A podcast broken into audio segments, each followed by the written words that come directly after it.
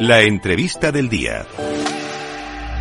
Bueno, pues como todos los días sobre esta hora llega el momento más importante, más interesante del programa. Tenemos la entrevista del día y hoy contamos con Aníbal Suárez, es director de un grupo de criptos. Es un grupo, es experto además en tecnología blockchain, en tokenización, eh, colabora con Bricken. Bueno, haces muchísimas cosas, Aníbal. Muy buenas tardes. Oye, Sergio, bueno, alguna, seguro. Muchísimas gracias a ti por, por la invitación. De verdad que es un placer este, estar en tu programa. Mm. Y bueno, sí, efectivamente, como estuvimos hablando antes, eh, Actualmente soy el director de un club de criptomonedas, un club mm. privado, ¿vale? Porque es que yo considero que es importante lo que podamos colaborar al tema de la adopción masiva de, la blockchain y de la mm. cripto. Eh, pero eso pasa por lo que siempre decimos que es la formación, ¿vale? Nosotros en este club privado eh, tenemos una academia dentro, pero mm. no nos quedamos con ello solamente, sino que también tenemos actividades de soporte, eh, actividades de prácticas para que las personas no solamente aprendan, sino hagan. Hmm. Es decir, que, que sepan abrir una billetera, que sepan hacer transferencias, que sepan eh, ver las oportunidades en DeFi. De, de alguna manera, lo que queremos que las personas hagan, aprendan haciendo, ¿vale? Hmm. Y entonces por eso te comento que tenemos este tema de la academia que tratamos de explicar las cosas de la manera más sencilla para que la persona de a pie pueda entender de qué se trata todo esto y además practicar para que efectivamente ya pueda eh, hacer cosas este, sobre este tema, sobre esta nueva tecnología. Mm, me ha llamado mucho la atención cuando estábamos hablando eh, fuera de micros, porque claro, estamos acostumbrados a oír hablar sobre academias pues que se basan en trading, en especulación, en este token es muy bueno, este token va a romper, va a subir no sé cuánto y sin embargo eh, vosotros lo enfocáis en la práctica, ¿no? Sobre todo en la utilidad de la tecnología blockchain no sé, me ha llamado mucho la atención. Eh, sí, sí, no sé cómo se ocurrió. Cómo... Es que efectivamente lo que vemos que en el mercado hay muy buenas opciones de formación. Mm. Vale, como comentas ahorita, opciones de trading, eh, también hay, hay, digamos, máster, máster, eh, máster sobre tecnología blockchain, mm. pero lo que estábamos viendo que lo que estaba faltando era la parte práctica, es decir, cómo una persona puede utilizar eso, cómo la persona, eh, digamos, elimina esos obstáculos que parecieran insalvables, que parece que era un tema muy tecnológico, cuando al final todas estas aplicaciones cada vez se, hacen mucho más sencillas de, de utilizar. Entonces queremos a las personas que realmente le pierdan el miedo, ¿vale? Que sepan usarlo. Y nosotros entonces, así como hacemos la formación y damos el soporte, también eh, nos preocupamos por que las personas eh, sepan analizar las oportunidades también. Es decir, más que decirte cuál es la oportunidad, porque no somos uno, no somos unos asesores financieros, ni le vamos a decir a la persona dónde deben colocar sus recursos, lo que sí hacemos es enseñarle a evaluar las oportunidades. O sea, quienes, por ejemplo, vemos que hay una oportunidad con Solana, vemos una, una oportunidad con algún token, hacemos un análisis, tenemos unos factores donde hacemos, eh, digamos, ciertas investigaciones y damos una recomendación, decimos, mira, nos parece o no nos parece. Nos, nos hemos dado cuenta que es más fácil ver lo que no sirve, lo que no es una opción, lo que puede ser un scam, lo que puede ser un Ponzi, que conseguir buenas oportunidades. Es más difícil conseguir buenas oportunidades. Pero lo que queremos transmitirle a las personas es que tienen que tomarse el tiempo para saber en lo que están entrando, que no entren a ciegas porque alguien le dijo, porque el cuñado le recomendó, no, mira, este, esto, esto como toda economía, porque la, la blockchain no es, está en el planeta Tierra, es decir, siguen funcionando los mismos modelos, si somos los mismos seres humanos los que tomamos decisiones y lo que queremos que las personas entiendan cómo funcionan los mercados, qué es lo que tú debes ver de un token, que es básicamente el equivalente a una acción o un bono, qué es lo que debes mirar, cómo te aseguras tú de que ese token, esa, esa promesa de rentabilidad, de revalorización, tiene posibilidades o no, qué debes ver. Y eso no es distinto a lo que haríamos si vamos a invertir en bolsa. Si vamos a analizar una empresa, vamos a ver flujo de caja, vamos a ver rentabilidad, earnings, o sea, son los mismos términos de este otro lado, ¿vale? Pareciera que eh, al principio, evidentemente, lo que más deslumbra son estas Mm, rentabilidad altísima. Como lo que he eh, contado, ¿no? vale, eh, o sea, que, que son, que dice, oye, 50% en, en, en días. O sea, dice, oye, a mí, me gusta también eso, ¿no? Pero decimos que eso no es todo el tiempo, ¿vale? Y que esos son casos muy puntuales. Pero si tú realmente sabes analizar las oportunidades, vas a poder conseguir cosas mejores, ¿vale? Este, que realmente te van a funcionar a la larga. ¿Y cuánto puede tardar una persona en formarse en este aspecto? No sé qué duración tiene el curso, la formación, o es algo continuo, porque claro, eh, estamos hablando no mucho de la tecnología, del mercado, es que no paran de salir cosas, entonces tiene que ser diario, ¿no? Nosotros, digamos, el club funciona las, los siete días a la semana, ¿vale? Este, y tenemos formación, como te comentaba, formaciones semanales. Nosotros consideramos que una persona puede pasar de cero a ya ser un usuario, digamos, que, que pueda resolver situaciones dentro de la blockchain mm. en un mes. Mm. En un mes, en un mes, ¿vale? Donde tú tienes la parte práctica y además tienes las prácticas. Si quieres seguir profundizando, te, te gusta el tema, puedes tomarte otro mes. De hecho, el primer nivel lo llamamos DOMI, ¿vale? Mm. Porque es la persona que se inicia y después le llamamos al segundo nivel Lover el amante de la cripto. ¿Por qué? Porque le gustó y empieza a hacer un poco más de cosas, empieza a explorar qué oportunidades hay en las finanzas descentralizadas, empieza a ver el tema de la tokenización de proyectos, ¿vale? Y después hay otra tercera etapa que es la de los lo de los users. Los users ya son personas que efectivamente entienden todo lo que está pasando en el ecosistema, son capaces de tomar sus propias decisiones, inclusive proponer cosas, decir, mira, me parece que este proyecto pudiésemos hasta tokenizarlo, una plantación de aguacate en Costa Rica, este, una bodega de vino en La Rioja entonces, eh, consideramos que tres meses es tiempo suficiente para que una persona vaya de cero a tener bastante nivel de experticia como para poder dominar digamos lo necesario y poder este no morir en el intento. De hecho, te comentaba anteriormente que tenemos eh, la famosa regla el 90 90 90, que es que hemos visto que el 90% de las personas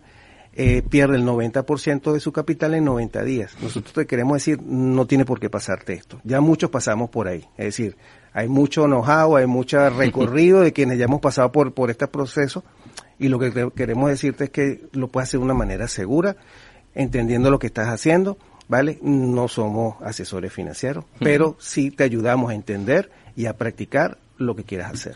Para eso es muy importante lo que es que precisamente lo que me ha llamado la atención de vuestra academia, de vuestro grupo en este caso, que eh, de hecho, yo creo que hay que remarcar la día de hoy con cómo está el mercado, que es muy diferente el precio. Pues, por ejemplo, hablando de Bitcoin, es muy diferente el precio que tiene a día de hoy con la tecnología que tiene detrás, con el proyecto, y se puede trasladar a todo el mercado, ¿no? Que hay que separar un poco el precio del proyecto, de la tecnología. Quizás sea lo más importante, ¿no? La lección más importante que hay que aprender para de verdad ya, bueno, pues ser o no rentable, pues ganar o perder dinero, que yo creo que eso les pasa a todos, pero que quizás sea lo más importante, ¿no? Lo que hay que tener más en cuenta, no obsesionarse con, con los precios. Sí, porque eh, esos son de los errores típicos, nosotros lo hablamos en la formación, de que nos deslumbran los rendimientos, ¿verdad? Este, lo que hemos visto en el pasado, eh, bueno, el tema del el FOMO, está entrando muchas personas, vemos que esto está subiendo, vamos a entrar también. Entonces, son errores típicos que cometemos, que quienes ya hemos pasado por ellos ya estamos en cierta forma curados de ellos, pero lo que queremos decir es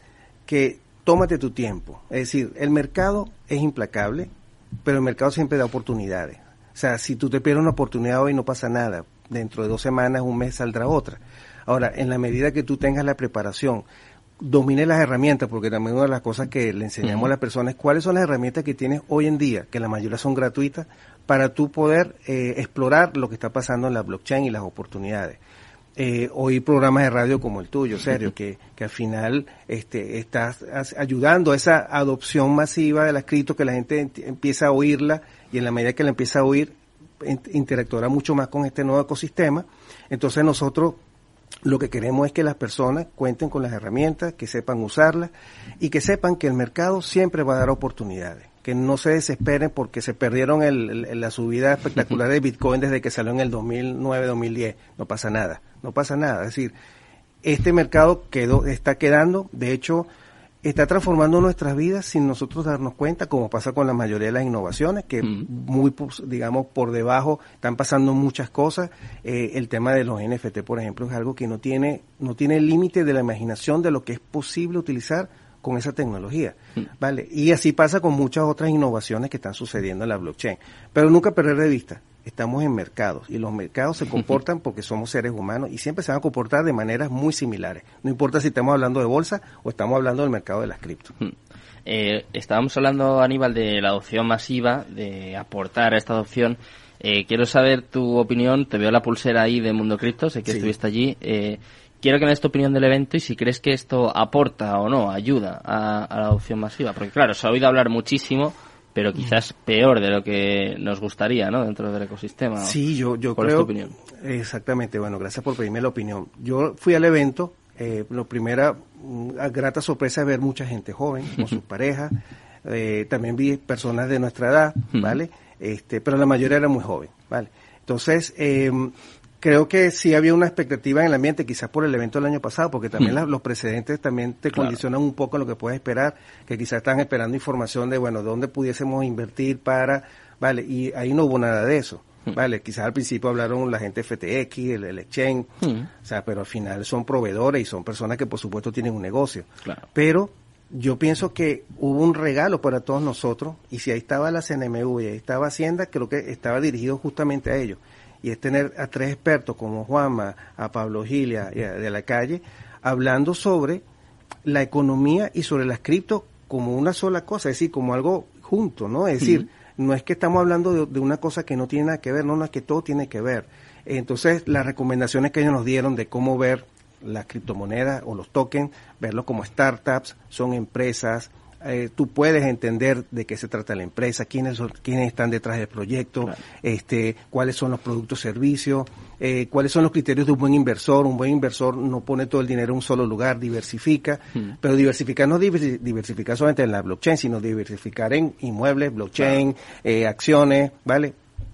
Y los criterios de un buen inversor, donde no pones todos los riesgos en un solo lugar, que te toma el tiempo para analizar, y que de alguna manera no es distinto a lo que ya veníamos haciendo. Vale, entonces yo creo que, por lo menos yo pienso que ese, ese, ese bloque en particular es un bloque que no tiene desperdicio. Yo invito a las personas que busquen en YouTube este, en, durante la grabación del evento ese bloque donde están ellos tres, porque pueden sacar muchísimas cosas súper importantes para todos, tanto en la economía tradicional como en la economía que está soportando la blockchain. No tiene desperdicio. O sea, desde mi punto de vista yo salí muy satisfecho. Eh, pienso que lo que pasó al final con el tema del metaverso, creo que él se, enredaron un poco. Yo creo que yo, de hecho, yo lo veía desde mi, con mi conexión móvil, no me hacía falta ni siquiera el wifi de la, de la zona, desde el lugar. Eh, yo creo que se le hizo mucho más propaganda, más publicidad a ese tema de lo que pasó con el metaverso, a lo que dijo Pablo, a lo que dijo de la calle, a lo que dijo Juanma. O sea, que, realmente me parece que tiene mucho contenido valioso que, mm, es aplicable para todos los mercados y para todos los inversores. Mm. Eh, hablando de utilidad de la tecnología blockchain, sé que tú eres experto en tokenización, que además colaboras con Bricken, que estuvieron con nosotros hace nada. Cuéntame un poquito qué posibilidades puede ofrecer, eh, pues por ejemplo, la tokenización de inmuebles. De, cuéntame qué, qué opciones hay, qué posibilidades hay y qué se está haciendo a día de hoy. Sí, eh, súper interesante esa pregunta porque pienso que, que, es una opción que las empresas, los, los, empresarios, emprendedores deben tomar en cuenta, ¿no? Es decir, no significa que sea todo, todo sea para tokenizar. Lo que sí es cierto es que todo es tokenizable. Cualquier cosa. Cualquier cosa, realmente todo es tokenizable. Ahora, si nos vamos estrictamente a lo que podemos hacer en España, nosotros podemos tokenizar dos tipos de, digamos, de figuras. Primero que tiene que ser una figura jurídica, o sea, yo, yo personalmente no puedo tokenizar, o sea, no estaría cumpliendo con la ley. Pero tú puedes, cualquier empresa jurídica o cualquier persona jurídica puede tokenizar. Eh, la parte, digamos, accionaria, la parte ya de, digamos, de, de, socios de la, de la empresa, y puede tokenizar también lo que tendrá que ser emisión de deuda. ¿Vale? Es decir, si yo, por ejemplo, para poner un caso muy, muy concreto, si tú tienes un proyecto como rental, que ellos compran pisos, eh, los reforman y los alquilan con opción a, con, con una, digamos, alquiler con opción a compra, cuando tú vas como inversor contra ellos, primero recibes un prospecto que cumple con la CNMV. ¿Por qué? Porque ellos pasaron por un filtro de las EAF, ¿vale? Que de AFI, que son estas empresas que hacen esa validación para tú puedes salir al público.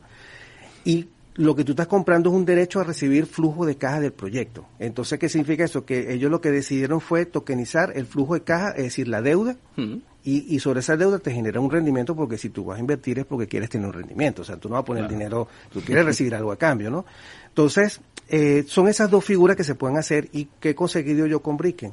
Que Bricken tiene el grupo de abogados, ¿vale? Y tiene el grupo de expertos financieros que te llevan de la mano. Es decir, el proceso de tokenización son seis sencillos pasos, desde el plan de negocio, la revisión legal. Si tú cumples todos tus pasos, tú llegas hasta el final a la tokenización. Lo más lo más sencillo del proceso de tokenización es el token, que pareciera ahorita, bueno, ¿quién es experto en token? No, no, eso está resuelto. El tema más, digamos, que el más laborioso, más importante es tener un buen plan de negocio, que realmente se vea que eso es posible cumplirlo, hmm. quién lo va a ejecutar, que cumpla los parámetros económicos, que tenga la adecuación legal, ¿vale? Que si hay que hacer modificaciones a los estatutos de la empresa se pueden hacer, que si se va a emitir una deuda se puede emitir. Entonces, eh, con Bricken, digamos, se cumplen los pasos, los seis pasos que hay que hacer para tokenizar un proyecto y se puede llevar adelante. Hmm. Se puede tokenizar una bodega de vino, se puede tokenizar una, una granja de aguacate, se puede tokenizar flujo de caja de un proyecto. Entonces, eh, yo pienso que eso es algo que los emprendedores y los empresarios hoy en día deberían tomar en cuenta a la hora de expandirse o a la hora de emitir deuda.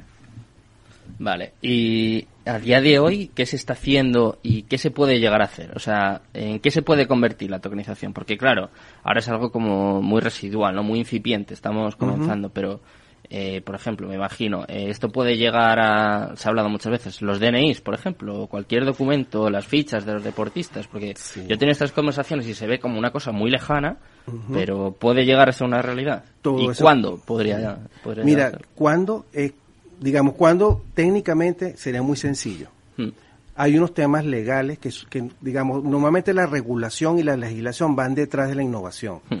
Entonces, ¿posible? Sí Totalmente posible. De hecho, hace poco oía, leía sobre un artículo donde hablaba de todos los documentos que tenemos, debemos tener los españoles, desde el DNI, y si la persona es mayor, si está jubilación, todos esos documentos que, que a veces te exigen, mira, necesito seis, siete documentos, todos esos documentos pudiesen ser token, NFTs. Vale. Ahora, el tema es que la legislación no nos acompaña todavía. Hay un gran reto, y yo lo estoy viendo en la, en la máster, en todas estas formaciones, que hay muchas personas de la banca, analistas financieros, y muchos abogados metiéndose en este tema, porque ahí es donde hay que hacer muchísimos cambios. tecnológicamente no va a haber ningún problema. Tecnológicamente el tema es más sencillo. Lo difícil es adaptar el mundo como lo tenemos ahorita desde el punto de vista legal y desde el punto de vista de, digamos, tokenomía como tal, para poder tokenizar más cosas. Pero yo creo que la, la, mesa está servida. Hay mucha gente inteligente trabajando sobre este tema. También sé de universidades, profesores universitarios que están trabajando mucho este tema. Y yo creo que con la regulación que viene ahorita de MICA, ¿vale? Que va a salir la primera versión y después saldrá una segunda, tercera. Más todo lo que ya se está haciendo en universidades, en institutos, nosotros, un comunicador social, todo eso va a hacer que esto va a acelerarse más rápido de lo que pensamos mucho más rápido. Bueno, pues yo creo que tanto yo como todos los oyentes estamos deseando que esto se convierta en una realidad y sobre todo yo estoy deseando pues venir aquí y contarlo junto a expertos como tú. Así que muchísimas gracias, Aníbal por acompañarnos esta tarde y seguro que volvemos a, repetir muy pronto. De momento me voy a despedir ya de todos los oyentes. Mañana volvemos, eso sí ya sabéis, ¿eh? mañana volvemos a eso de las 10 de la noche y ahora os dejo con Mercado Abierto, con Rocío Arbiza y todo su equipo para repasar esta subida de tipos histórica del Banco Central Europeo. Muchas gracias por acompañarme, muchas gracias a Juan de por estar aquí al otro lado y mañana nos vemos. Eh, eso sí, Cripto Capital, tu demon.